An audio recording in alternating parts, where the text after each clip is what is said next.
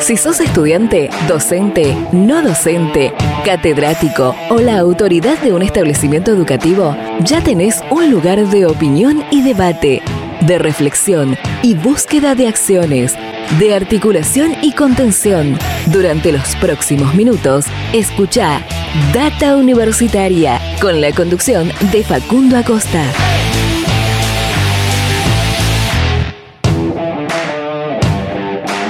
Hola, hola, hola, bienvenidos, bienvenidas. Estamos comenzando una nueva edición de este espacio dedicado a la comunidad que le da vida a las universidades.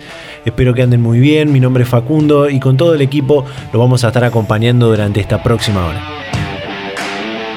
Comenzamos este cuarto programa del año 2022 de nuestra segunda tercera temporada, perdón, tengo todavía el chip del 2022. Eh, de Data Universitaria Radio en este año 2022, corrijo con nuestra tercera temporada. Eh, que está saliendo ya para muchísimas radios de todo el país, de todo el interior del país, al que, a las que por supuesto siempre agradecemos cada vez que comenzamos eh, el programa porque son de vital importancia para poder seguir comunicando todo lo que pasa y va a pasar en el mundo universitario. En este, el programa de universidades verdaderamente federal, independiente y objetivo que traemos todos los fines de semana para compartir la información del mundo universitario. Eh, aquí donde compartimos eh, temas de educación, de ciencia, tecnología, desarrollo, extensión, vinculación, de investigación, de la política de la sociedad y de muchos, muchos temas más. Eh, les recuerdo, ya que estamos comenzando, que nos pueden seguir en nuestra página web, en nuestro medio digital, durante toda la semana ver todo lo que pasa en el mundo universitario a través de datauniversitaria.com.ar y también a través de las redes sociales, en Facebook, en Instagram como arroba data universitaria, en Twitter como arroba DT universitaria. También se pueden comunicar, que de hecho eh, ahora que lo estamos eh, nombrando, se están comunicando muchos eh, oyentes todos los fines de semana, a los que intentamos por supuesto responder a, todas sus consultas a través de nuestro número de WhatsApp, el 11 64 03 37 71, donde nos pueden preguntar algunas, algunas cosas que quieran saber de, su universidad en particular o de lo que respecta al mundo universitario o si necesitan llegar hasta, hasta alguna, algún dato, algún ámbito de, su universidad. Así que bueno, de esta manera vamos eh, este programa en el que tenemos... Eh, varias comunicaciones que tienen que ver con un día en especial que eh, ocurrió esta semana, esta conmemoración del Día Nacional de la Memoria. Y vamos a estar hablando, eh, compartiendo, mejor dicho, porque son comunicaciones que fuimos haciendo durante la semana. Eh, por un lado, con un investigador de, una, de la Universidad Nacional de Cuyo que hizo una recuperación histórica de lo que pasó en, la última dictadura militar con, las, con las juntas militares y las, universidades nacionales. Eh, investigación que eh, está recopilada en una web, en Recuperar la Historia Universitaria, que es parte del Consejo Interuniversitario Nacional y que se presentó el año pasado y que justamente para, para, este mismo espacio hicimos una comunicación en ese sentido con eh, la coordinadora de la Red de Derechos Humanos del CIN y ahora podemos hablar con este investigador que hizo eh, toda esta recuperación histórica eh, que nos va a estar contando muchos detalles interesantes. También con una investigadora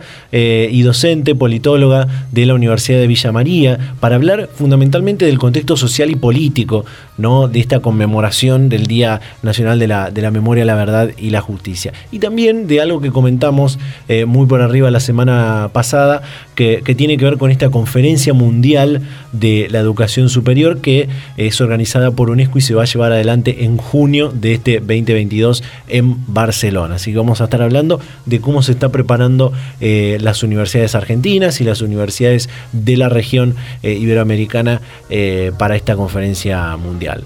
Todo, este, todo esto vamos a estar compartiendo en este programa, pero antes me parece importante contarte algunas noticias que puedes encontrar en nuestro sitio web datauniversitaria.com.ar. Data Universitaria. Información, comentarios, entrevistas, investigaciones, todo lo que te interesa saber del mundo universitario. Las 24 horas del día y en el momento que quieras. Visítanos en datauniversitaria.com.ar.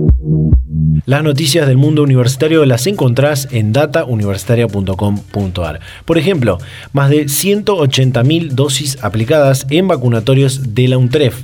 La vacunación contra el COVID-19 se mantiene a gran ritmo en ambos vacunatorios que tiene la Universidad Nacional de 3 de febrero y a casi seis meses de iniciada la campaña masiva de inoculación se llegó al hito de 182.189 dosis aplicadas a hombres y mujeres de diferentes edades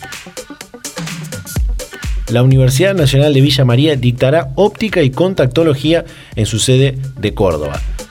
La licenciatura en óptica y contactología es una carrera que pertenece a las propuestas consideradas como ciclo de complementación curricular y que, en este caso, tiene como antecedente a la licenciatura en óptica y oftalmología que se dictó de manera presencial entre 2007 y 2018.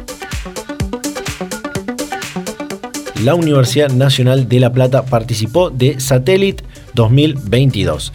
La convención Satellite 2022 el evento más es el evento más importante de líderes de opinión sobre el espacio y los satélites del mundo que se lleva a cabo en los Estados Unidos. Por primera vez, un pabellón argentino participa de esta muestra en Washington con el objetivo puesto en la generación de empleo de altísima calidad, en exportar bienes y servicios de valor agregado, en conseguir inversiones en capacitación y en poner en valor a especialistas argentinos. UNCAUS y SECHEP realizarán un proyecto nacional de energías renovables. El rector de la Universidad Nacional del Chaco Austral, Germán Westman, junto al vicerrector Manuel García Solá, recibieron al presidente de Servicios Energéticos del Chaco, empresa del Estado Provincial, SECHEP, Gastón Blanquet, y al gerente comercial, Carlos Olivieri, para realizar de manera conjunta un proyecto nacional de energías renovables destinados a las zonas rurales de la provincia de Chaco. Y este es un informe que publicamos en datauniversitaria.com.ar junto a la gente de redacción de, este medio, que se titula ¿Cómo fue el reinicio de las universidades a las clases presenciales? Tras dos años de restricciones y clases virtuales por la pandemia del COVID-19, universidades nacionales de todo el país retomaron sus actividades en marzo con cursos de ingreso, exámenes y dictado de clases mayoritariamente presenciales. Autoridades universitarias señalaron que el foco está puesto en la presencialidad, aunque varias universidades mantienen algunas actividades en forma virtual. Y coincidieron en que el principal desafío será incorporar la cuestión de la bimodalidad y las metodologías híbridas. Bueno, estas son algunas pequeñas y breves noticias que puedes encontrar toda la semana, todos los días en datauniversitaria.com.ar con toda la información de lo que pasa y va a pasar en el mundo universitario. Data Universitaria, con la conducción de Facundo Acosta. Bien, ahora sí vamos a ir a compartir la primera comunicación de este programa. Y como te contaba en la apertura, la semana pasada estuvimos hablando de eh, este encuentro internacional que se va a dar a mitad de este año 2022, que es la tercera conferencia mundial por la educación superior que organiza eh, la UNESCO. Eh, y junto al Ministerio de Educación, la Universidad Nacional de las Artes presentó un evento que es el coloquio regional rumbo a esta conferencia mundial.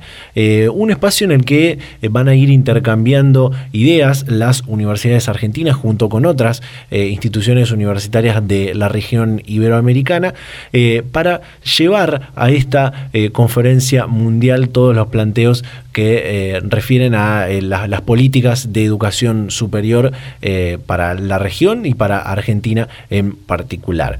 esta semana pudimos hablar con Daniela Perrota, eh, que es secretaria de Desarrollo y Vinculación Institucional de la Universidad Nacional de las Artes y quien está eh, vinculada de forma específica con este coloquio regional, eh, el cual tiene a cargo la, eh, la, UNA, la Universidad Nacional de las Artes. Así que compartimos esta eh, comunicación con la secretaria de Desarrollo y Vinculación Institucional de la Universidad Nacional de las Artes, Daniela Perrota. Bueno, sí, para ir como por partes. Este año tenemos este hito que es la Conferencia Mundial de Educación Superior de la UNESCO, que se organiza con cierta periodicidad, más o menos cada 10, 15 años, debería ser cada 10 más o menos, y la última fue en el año 2009. Cada una de estas conferencias siempre estuvo antecedida, pues, sobre todo para la región latinoamericana, de conferencias regionales de educación superior, y en Argentina la última fue la CRES 2018 que se hizo en la ciudad de Córdoba, que justo coincidió con el centenario de la reforma universitaria y donde, desde donde se establecieron una, una declaración y unas líneas de acción con un plan plan de acción para llevarlas adelante que las instituciones y los gobiernos de, la región encaminan en pos de alcanzar esos objetivos, teniendo siempre como punto principal en la declaración que la educación superior es un derecho humano, un bien público y social y que es garantía, deber de los estados garantizarlo. En ese marco, lo que nosotros presentamos hicimos en realidad el acto de lanzamiento junto con el Ministerio de Educación de la Nación, con la Secretaría de Políticas Universitarias, es un coloquio regional para generar un conjunto de mesas de debate en torno a siete tópicos centrales para nuestra educación superior en la región latinoamericana y dentro de este, de este coloquio también lo que hicimos fue presentar el informe regional resultante de un trabajo que venimos desarrollando desde la Universidad Nacional de las Artes con la Universidad Nacional Autónoma de México, allí tenemos al colega Axel Didrikson que coordina ese espacio y otros colegas investigadores de universidades de la región, de Costa Rica, de Brasil, de Ecuador, de Colombia y creo que no me olvido ningún otro país. Eh, lo que hicimos junto, ¿por qué también el acto de lanzamiento del ministerio, más allá de, de la importancia ¿no? de lanzar este coloquio regional para generar un conjunto de insumos y un espacio de movilización y articulación hacia la conferencia mundial, es que este informe regional que nosotros presentamos desde la Universidad Nacional de las Artes es el resultado de un proyecto de participación que obtuvimos en, la universidad, auspiciado por la UNESCO en su programa de participación y con apoyo de las comisiones nacionales de cooperación por el UNESCO de Argentina, de México y desde ahí también no solo la Secretaría de Políticas Universitarias nos acompañó en este proceso, sino que también la Dirección Nacional de Cooperación Internacional del Ministerio de Educación. y, bueno, este informe nacional, lo que nosotros hicimos, pues, por un, tiene un doble, no, un doble, unas dos dimensiones. Por un lado, lo que hicimos fue recuperar las tendencias históricas de la educación superior de los últimos, por lo menos, 20, 30 años, y recogiendo en nuestro trabajo de investigación estas tendencias que se van marcando en la región latinoamericana en general y después en cada uno de los casos en particular. Paso seguido, también lo que estuvimos haciendo y revisando es, bueno, algo así como qué grado de cumplimiento y qué temas nos quedan pendientes respecto de esa, esa hoja de ruta que se estableció en el 2018 con la última conferencia regional para la educación superior y que por supuesto recupera un hito trascendental para, para nosotros, que es la conferencia de Cartagena de Indias de 2008 para la región, y ver cómo se habían dado esos avances en, en cada uno de los países en el marco de estas tendencias históricas. Otro componente que se adicionó, porque el proyecto lo empezamos a idear, la conferencia mundial iba a ser el, el año pasado, y cuando nosotros empezamos a trabajar en este proyecto binacional pero regional, estaba justo, la, justo el mundo conocía una nueva palabra, que era la pandemia global, así que también lo que incorporamos fue un análisis de en cada uno de estos países cómo la pandemia también implicó algunos escenarios de profundización de ciertas tendencias, de revisar otras, ¿no? de mayores desigualdades en algunos puntos, y pero también de potencialidades de democratización. Así que tenemos estos tres componentes, las tendencias históricas, el, la evolución de cómo esto, o la evolución no sé, en términos teleológicos, ¿no? ver cómo fue el desarrollo para la educación superior post ¿no? esta conferencia regional del 2018, los impactos de la pandemia y por supuesto hay una línea que tiene que ver con prospectiva eh, de hacia dónde deberíamos, ¿no? en clave, es un poco normativo, ¿no? pero pensando, eh, eh, las declaraciones son muy contundentes en términos de cómo cómo ampliar el derecho a la universidad, el derecho a la educación superior, bueno, qué líneas deberíamos profundizar. Pensemos que también pandemia mediante, ahí digo, digo pandemia mediante porque interrumpió o lentificó algunos procesos. En varios de nuestros países también se estaban promoviendo reformas para la universidad. En Argentina, recordemos que el, primero de marzo de 2020, el presidente de la Nación indicó íbamos a pasar por un proceso de reforma de, la, ley de educación superior, que bueno, eso siguió sus carriles, México también está planteando, México es una contraparte importante de nuestro proyecto, ¿no? Está planteando un conjunto de, reformas y en ese proceso, bueno, también se discuten perspectivas, futuros, y algo que hasta ahora, digo, digo hasta ahora porque la pandemia empezó a, que generemos un poco más de conciencia de, de determinados fenómenos, también pensar el rol de las universidades en el cumplimiento de las metas de eh, desarrollo sostenible o de la Agenda 2030, que también es una agenda de política internacional que por lo menos marca un conjunto de eh, puntos que alcanzar en, diferentes componentes. La educación es un ODS, ¿no? un Objetivo de Desarrollo Sostenible puntual, es el ODS 4, pero la acción de la universidad en tanto trasciende solamente la cuestión formativa, sino que como universitarios que investigamos, que hacemos transferencia, que nos vinculamos, podemos abarcar todo el espectro de esos 17 Objetivos de Desarrollo Sostenible. Entonces, un componente que también está pensado allí tiene que ver con la Agenda de Desarrollo Sostenible.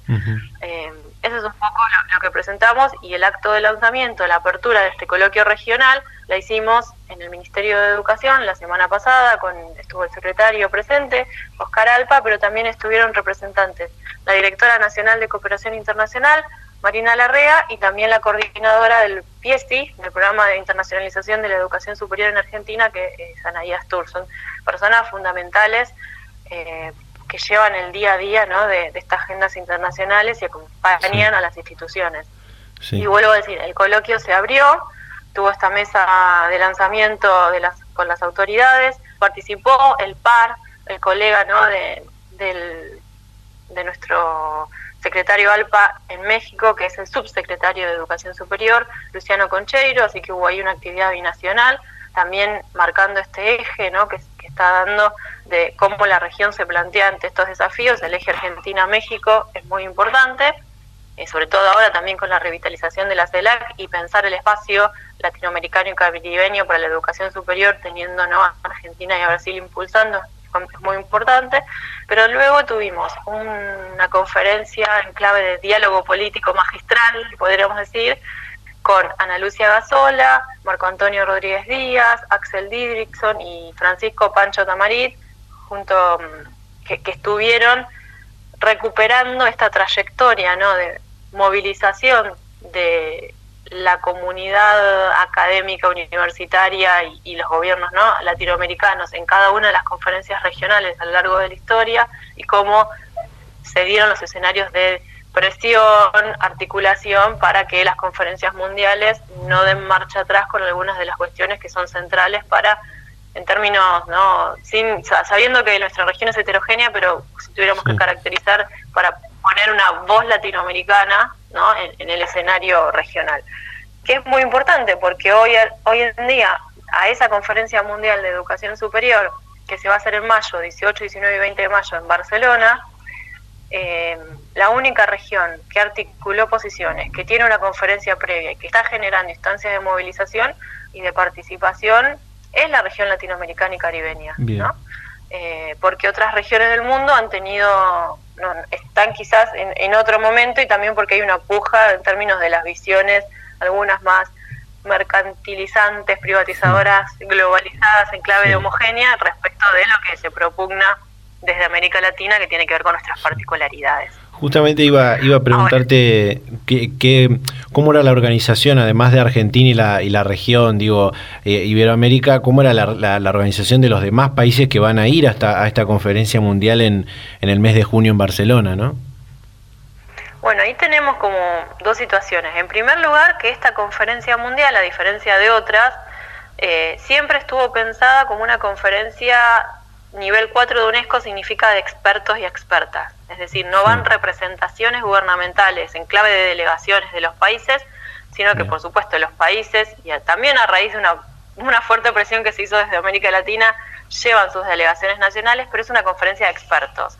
Lo que hizo UNESCO y con un fuerte apoyo del IESAL, que es el Instituto de Educación Superior de América Latina y el Caribe, fue organizar un conjunto de informes mundiales, ya no regionales, sino que mundiales en torno a tópicos, por ejemplo, impacto del COVID, por ejemplo, los futuros de la educación superior, que es algo que está es un tema importante en comillas comillas para la UNESCO porque está hablando hay un, marco general que se llama los futuros de la educación y la agenda también 2030 para UNESCO hay un componente de educación superior y después diferentes componentes el, eje de inclusión el eje que tiene que ver con eh, gobernanza ¿sí? hay, hay un conjunto de temas que predefinió UNESCO que tienen sus propios informes que van a ser presentados de esos informes participaron expertos que fueron invitados eh, yo no quiero decir a dedo porque eh, coloquialmente sería así, pero fueron expertos identificados que se invitaron y elaboraron estos eh, informes mundiales, ¿no? Con la ahora bien, nuestra región considera que hay otros temas que tienen que estar allí presentes o temas que tienen que estar presentes con otra contundencia. Por ejemplo, las cuestiones de democratización, las, las, cuestiones de inclusión en un sentido más amplio y sobre todo nuestro nuestra bandera fundamental, que es concebir a la educación superior como un derecho humano, como un bien público y social, y lo más importante y con mayúsculas, donde los estados deben garantizarla, ¿no? Que quizás a veces en algunos discursos, sobre todo cuando se dice sí, por supuesto, es un derecho humano, es un bien público, y ahí empiezan, es un bien público global, visto de que es de todos y no es de nadie al mismo tiempo, pierde eh, importancia el rol de los estados, pero desde América Latina siempre es el, el, rol de los estados para garantizar ese derecho y ese derecho en términos em, completos, integrales, ¿no? Como derecho individual, Eduardo Rinesi diría como derecho individual, pero también como derecho colectivo, ¿no? El derecho que tienen esos pueblos, los ciudadanos, a beneficiarse de esos desarrollos, producciones, investigaciones, espacios de formación, circulación de conocimientos múltiples que se hacen en la universidad. Entonces llegamos así. ¿Qué hacen otros países? Bueno, me parece que acá lo que tenemos que pensar es que hay una articulación a nivel de gobiernos, en, algunos casos, pero sobre todo a nivel de redes universitarias, de redes de universidades que han eh, generado los espacios de, presión. Por ejemplo, nuestro Consejo eh, Interuniversitario Nacional, el CIN, junto con UDUAL eh, en México, eh, eh, más allá, digo México porque los colegas de México presionan bastante, pero junto con Udual firmaron un documento marcando así un poco el posicionamiento que va a tener la región. Entonces este, se están dando espacios de articulación vía gobiernos, pero no exclusivamente vía gobiernos, sino que sobre todo por las instituciones. Pensemos que nuestras universidades en la región latinoamericana, y pensemos el caso argentino también, ¿no?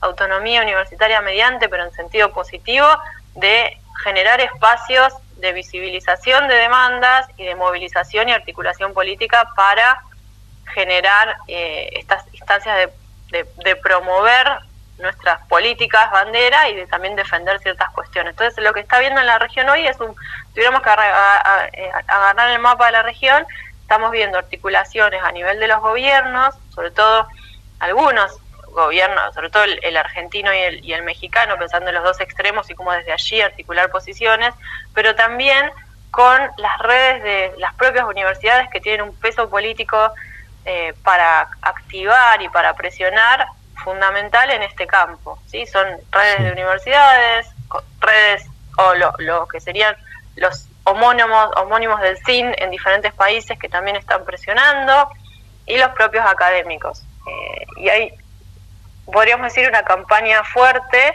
para eh, visibilizar nuestros posicionamientos y sobre todo para tratar de, de llegar a Barcelona con esta posición común para que no se dé marcha atrás con algunas de las cuestiones que ya nuestra región sentó como piso mínimo de trabajo.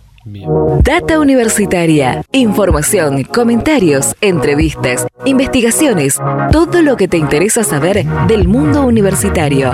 Las 24 horas del día y en el momento que quieras. Visítanos en datauniversitaria.com.ar. Bien, ahí escuchábamos ¿eh? lo que nos contaba Daniela Perrota de la Universidad Nacional de las Artes sobre, eh, por un lado, el coloquio regional rumbo a la Conferencia Mundial de la Educación Superior y eh, en particular lo que, lo que es este evento internacional, esta tercera conferencia mundial por la educación superior que organiza la UNESCO y sobre algunos de estos puntos fundamentales ¿no? que, que, se van marcando. Incluso la Asociación de Universidades del Grupo Montevideo también eh, la semana pasada en la celebración, en las últimas semanas, en la celebración por su 40 aniversario, marcó algunos de estos puntos que seguramente se irán tratando eh, en este coloquio regional que serán eh, políticas a tratar para los próximos años en la educación superior de Argentina, de la región y del mundo. De esta manera cerramos este primer bloque del programa, de este cuarto programa de Data Universitaria Radio. Eh, nos quedan varias cosas para compartir. Entramos ya después en la parte del 24 de marzo. Así que hacemos un pequeño corte y ya volvemos con más Data Universitaria Radio.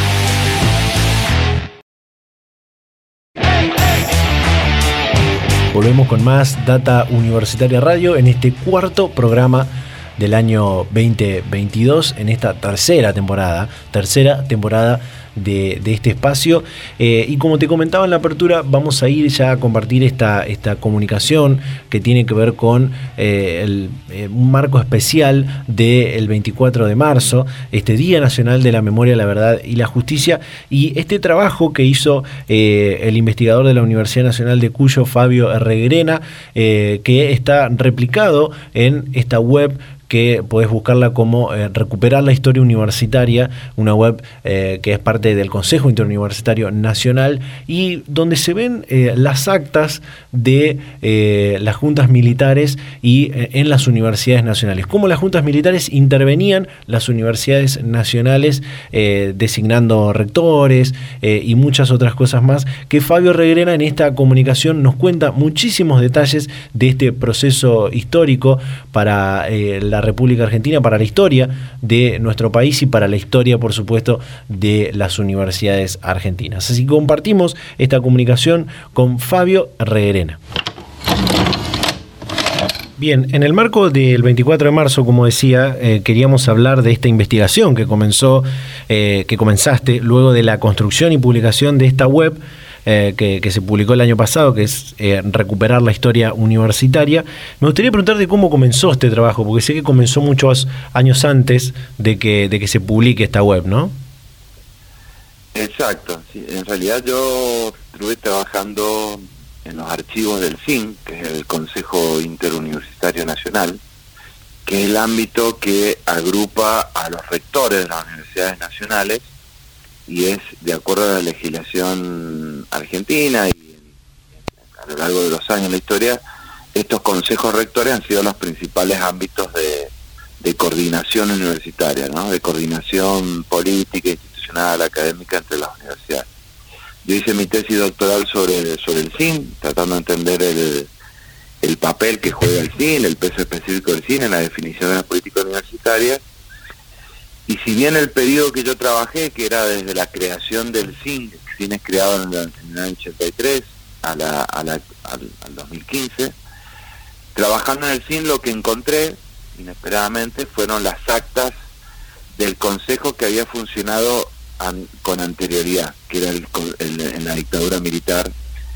En realidad encontré las actas del consejo de rectores que había funcionado de, en, la dictadura del 76-83 y también las actas del Consejo de Rectores que había funcionado del 67 al 73.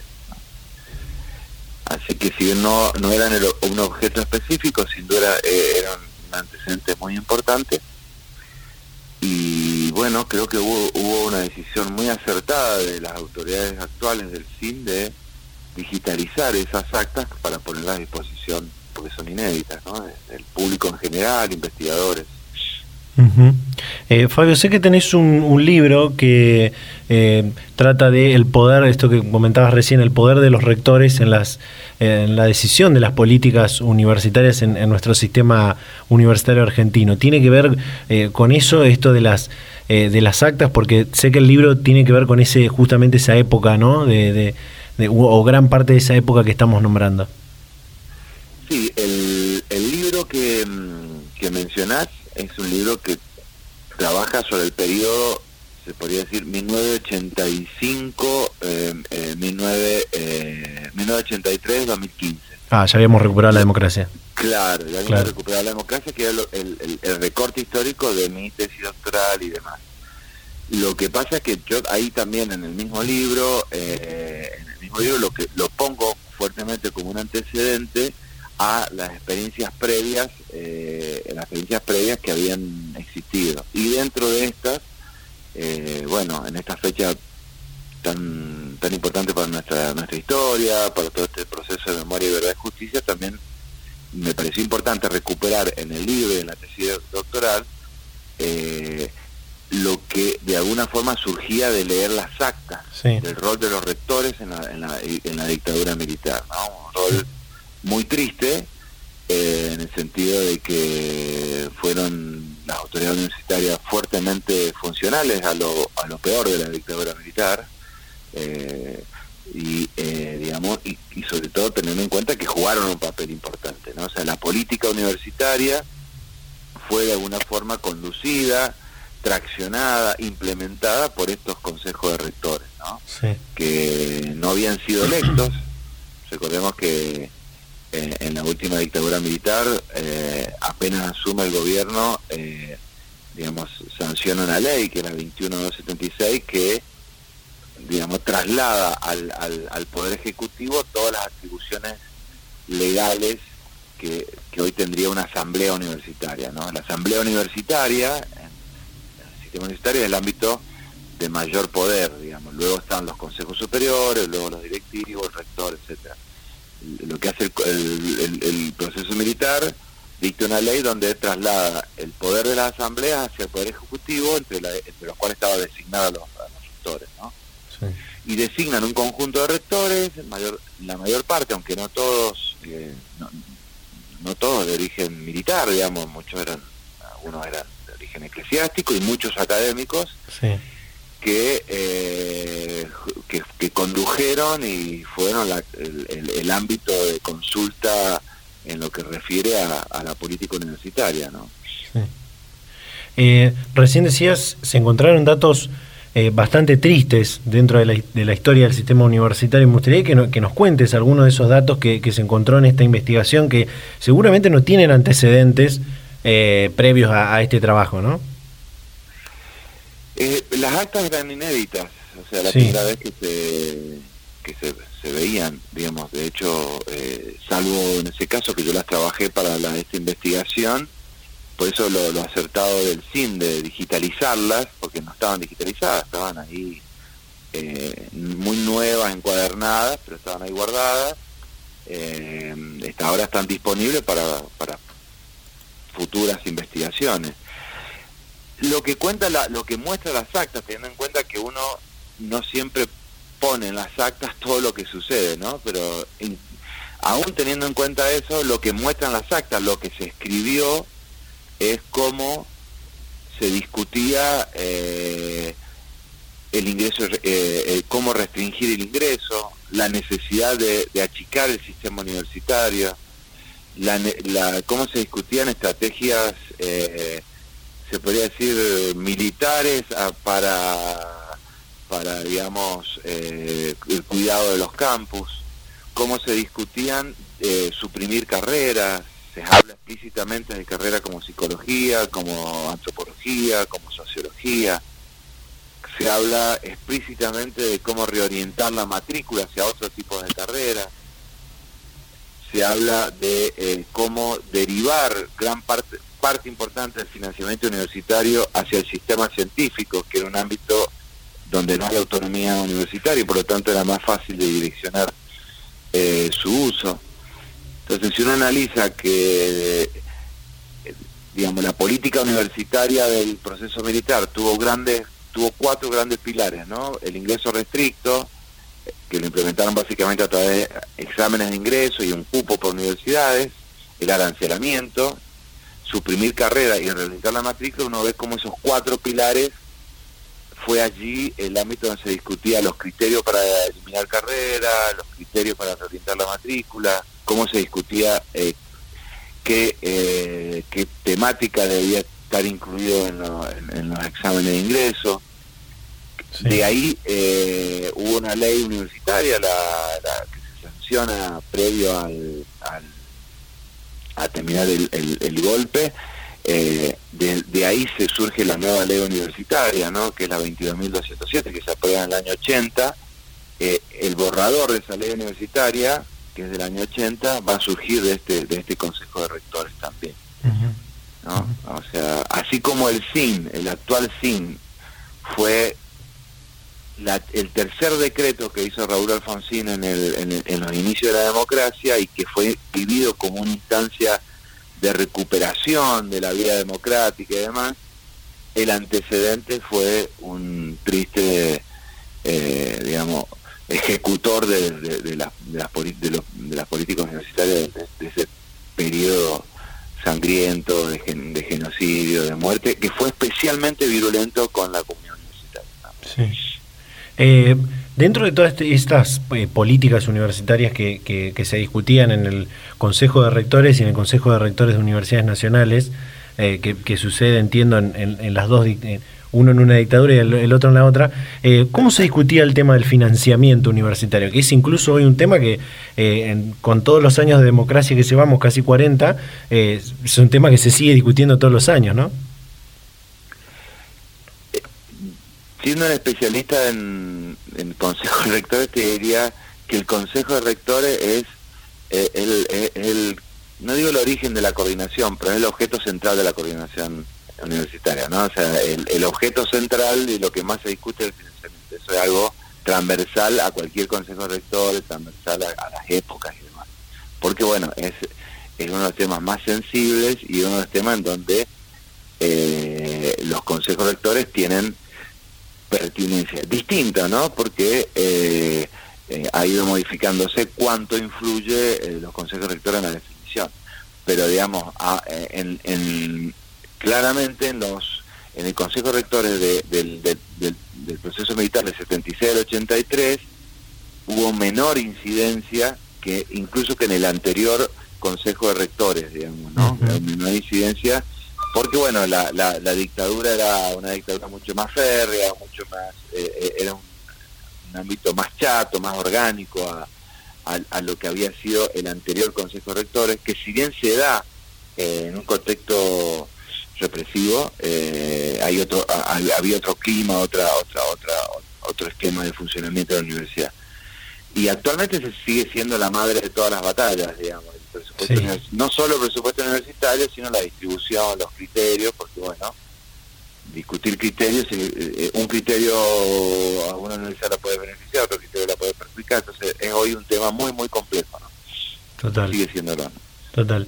Eh, como, como decía al principio de esto, esta comunicación y esta posibilidad de, charlar con vos de, de, toda esta investigación que tiene que ver con el funcionamiento de las universidades en, el marco de estas dos dictaduras, lo hacemos eh, también en un contexto eh, justo en el, en el 24 de marzo, y también esto sirve para recordar a aquellos estudiantes, docentes, trabajadores de las universidades nacionales de esa época que desaparecieron a causa de, la represión de la, de la, dictadura. Incluso hay un antecedente que te voy a pedir que, que, nos, que nos cuentes y nos detalles, que es la desaparición del rector de una universidad eh, nacional, ¿no? Sin dudas, eh, la, dictadura fue, como bueno, fue obviamente una larga noche sobre toda la sociedad eh, argentina, ¿no? Eh, en general, cualquiera sea los estratos, sectores sociales y demás, ¿no?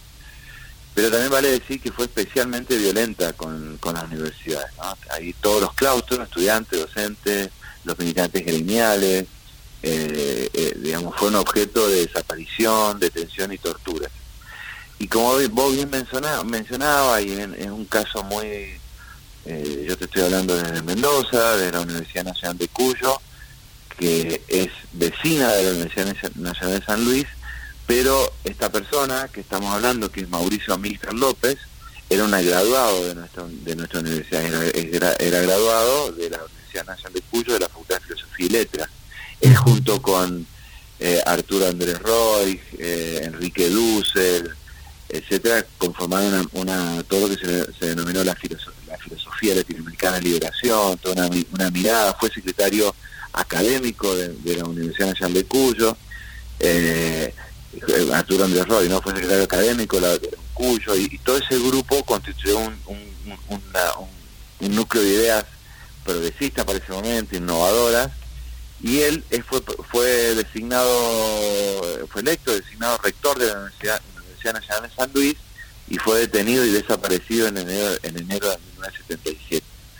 Eh, hoy sin duda es un es como un emblema de, esto, ¿no? O sea, hoy todavía están, recuperándose sus restos, acá en, el centro de, en el centro clandestino de detención que es Las Lajas, pero Mauricio Amílcar López eh, sintetizó de hecho, eh, en, nuestra universidad hay un programa, el programa de extensión de proyectos se llama Mauricio López, justamente porque sintetizó la posibilidad de articular la calidad académica con el compromiso social. Como el compromiso social se podía hacer desde lo, desde lo mejor de la calidad académica, que era su la propuesta y que, él con su vida, con su biografía también la, la reflejaba. Y bueno, y hoy es uno de los 30.000, ¿no?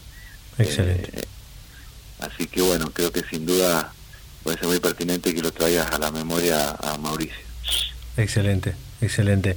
Fabio Reguerena, investigador de la Universidad de Cuyo, hablando de toda esta investigación que la podemos resumir en esta frase de recuperar la historia universitaria, que por supuesto la historia universitaria está atravesada por, la, universidad, digo, está atravesada por, por la historia argentina. Así que Fabio, muchísimas gracias eh, por la predisposición y por tu tiempo para charlar con Data Universitaria. Gracias a ustedes por ser parte de esta memoria. Gracias a ustedes. Un abrazo. Data Universitaria. Información, comentarios, entrevistas, investigaciones, todo lo que te interesa saber del mundo universitario. Las 24 horas del día y en el momento que quieras. Visítanos en datauniversitaria.com.ar. Bien, ahí escuchábamos eh, todos estos datos, esta excelente comunicación, eh, excelente explicación también de Fabio Regrena, eh, investigador de la Universidad Nacional de Cuyo, sobre este, este proceso histórico, eh, esta larga noche, como dice en la historia de, la Argentina, en la historia también, porque también está atravesada la, historia argentina a la, a la universidad, y sobre este trabajo que lo pueden encontrar en esta web, recuperar la historia universitaria. Si tienen para anotar, el link es rhu.sim.edu.ar, rhu.sim.edu.ar. Esto se presentó el año pasado y eh, es más que especial poder volver a, recordarlo, eh, a ponerlo en agenda eh, en el marco de este 24 de marzo, en el Día Nacional de la Memoria, la Verdad y la Justicia. Así que de esta manera cerramos este segundo bloque del programa. En el bloque siguiente también vamos a hablar un poco más acerca de este tema. Así que hacemos un pequeño corte y ya volvemos con más Data Universitaria. Radio.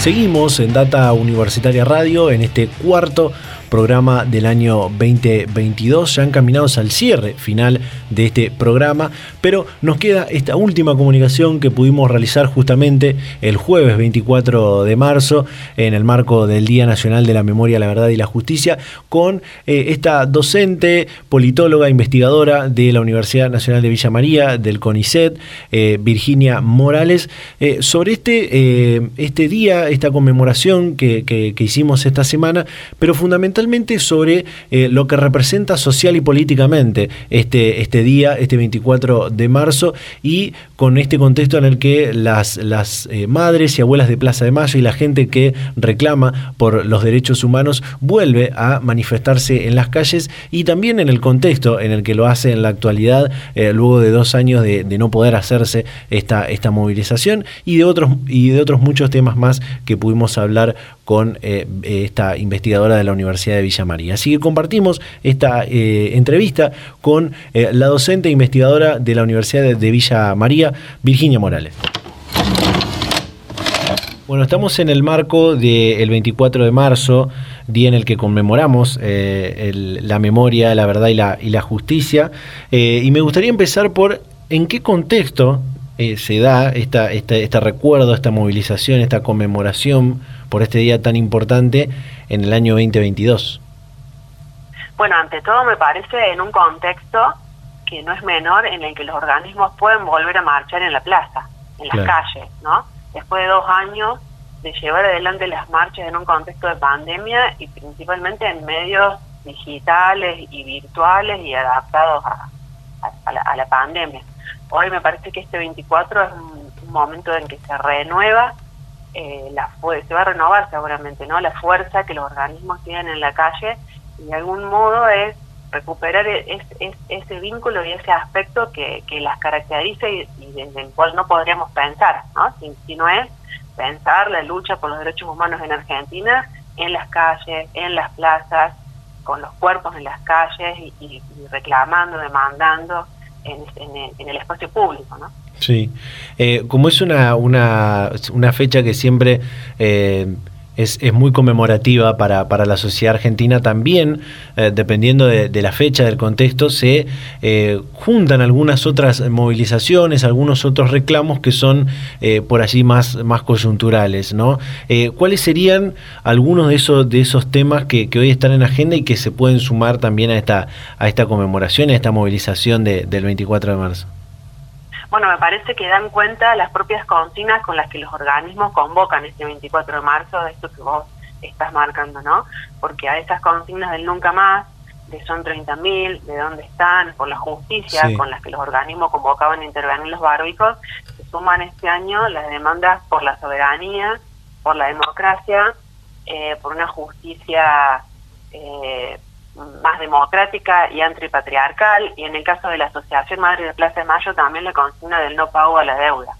En ese sentido me parece que da cuenta, y seguramente me parece que lo vamos a ver en las diferentes plazas y calles del país, el acompañamiento de, de amplios sectores que si bien quizás uno podría pensar que siempre han estado cerca de las madres, bueno, durante estos últimos años se han hecho mucho más presentes y se han profundizado esos acompañamientos y esos vínculos como pueden ser los feminismos, las organizaciones o las identidades disidentes, las organizaciones de la economía popular, em, las organizaciones contra el extractivismo eh, y claramente organizaciones políticas de arraigo nacional y popular o peronistas o kirchneristas, sectores más de izquierdas también. Em, y, y, en definitiva, eh, el gran campo que se construyó en torno a la oposición al neoliberalismo. Parece que hoy va a atravesar eh, seguramente, digo, el, discurso de los organismos y estas movilizaciones que, y estos espacios y actores que van a acompañar hoy a, los organismos.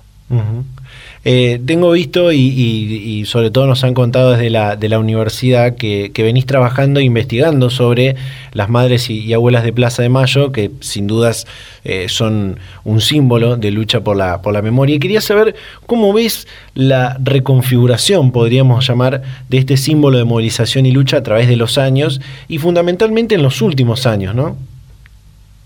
Me parece que em, desde los inicios tienen esa marca, las madres, las abuelas, eh, de, que, por decirlo de algún modo, qué hicieron o cómo, cómo usaron, cómo se apropiaron de ese lenguaje de derechos humanos.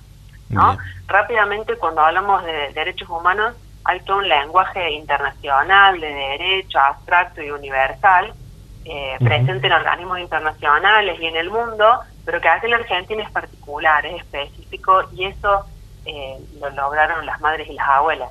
Con esto me refiero eh, esos primeros momentos en que articularon esa demanda en torno a los derechos humanos, pero con un lenguaje eh, muy centrado en la familia y en la maternidad y en la abuelidad, y después atravesando los diferentes momentos de dictadura, cómo fueron articulando ese, ese, lenguaje, ese, concepto de derechos humanos con toda una serie de, de consignas y lenguajes de arraigo popular. ¿No?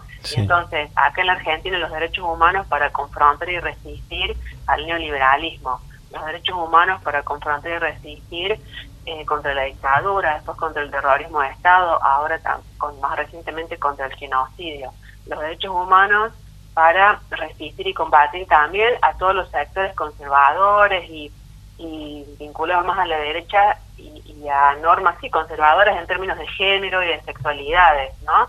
Eh, me parece que se ha ido reconfigurando esa lucha a lo largo de 45 años a partir de, de cómo las madres y las aulas se han vinculado con una gran diversidad de movilizaciones sociales y cómo de ahí han ido nutriendo su propia lucha de todos estos rasgos populares, antineoliberales, eh, anticonservadores, eh, anti de derecha, y eso creo que es una, una particularidad también que hace a la Argentina y el contexto argentino. Sí, en esto de hablar en clave de, derechos humanos eh, aparece, eh, y, en este proceso, digo, de construir memoria para buscar la verdad y reclamar justicia, aparece, como, como mencionaste en algún momento, el tema de la soberanía, que también, eh, por supuesto, reclamarla es un, es un derecho humano, y soberanía que se vincula con otras fechas que se vienen en, en, las, próximas, en las próximas semanas, ¿no? Sí, claramente con, bueno, el 2 de abril, con la guerra de Malvinas.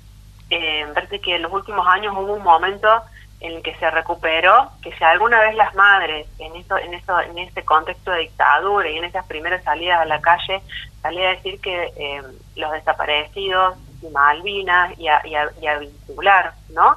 Eh, esas fechas, bueno, parece que en los últimos años se ha un poco recuperado ese espíritu perdido en algunas décadas de Argentina y entonces hay una mayor vinculación entre el 24 de marzo y el 2 de abril y también en las demandas, ¿no? En estas demandas de familiares de intentar recuperar o reconocer eh, los restos de sus familiares que formaban parte del ejército y que aún están en Malvinas. Eh, bueno, y toda una serie de demandas que han acercado eh, esas fechas, que quizás hoy nos parece bastante obvio, pero que parece que no es tan malo recordar que no siempre fue así, ¿no? Sí.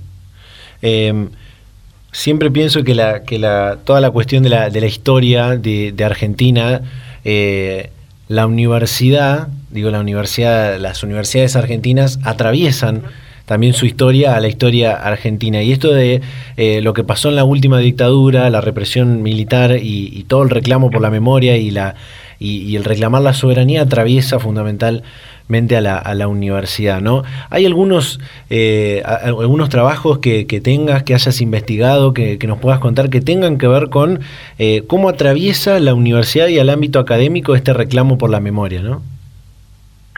Em, bueno, hay, hay, hay, trabajos de distintos investigadores, pero me parece que entre unos más generales, eh, bueno, la Universidad Nacional de Villa María y otras universidades vienen insistiendo, me parece, en visibilizar, eh, recuperar eh, y dar a conocer nombres nombres propios de víctimas del terrorismo de Estado, de docentes, de no docentes, de estudiantes, eh, reivindicarlos. Digo, hubo, una intervención, hay ahora una intervención en la Universidad Nacional de Villa María que va en ese sentido, de recuperar el legajo de los trabajadores, docentes, no docentes, y restituirlos a sus familiares eh, una, una intención, me parece, y participación también de las universidades y de sus investigadores en los procesos de justicia en torno a los crímenes de lesa humanidad. Eh, y también me parece que hay una un, vínculo muy fuerte ¿no? entre muchos investigadores eh, de las universidades que se sienten interpelados por la propia lucha por memoria, verdad y justicia y eso a lo largo de todo el periodo democrático me parece que ha ido ampliando no solamente el campo de investigación en torno a la última dictadura, sino que ha ido configurando y, moldeando muchos de los, de los debates de las ciencias sociales y también entonces nuestros debates en torno a la política y a la coyuntura. No, me parece que eso se ve se puede ver incluso en, en, este contexto, ¿no? En donde eh, uno recupera, bueno, hay, hay muchas investigaciones y, y, eso realmente es, para celebrar, que vuelven a, lo que pasó en la última dictadura y ponen una mirada, por ejemplo, en torno a los, a, los crímenes específicos del terrorismo de Estado hacia diferentes sectores, como pueden ser las mujeres o las disidencias sexuales.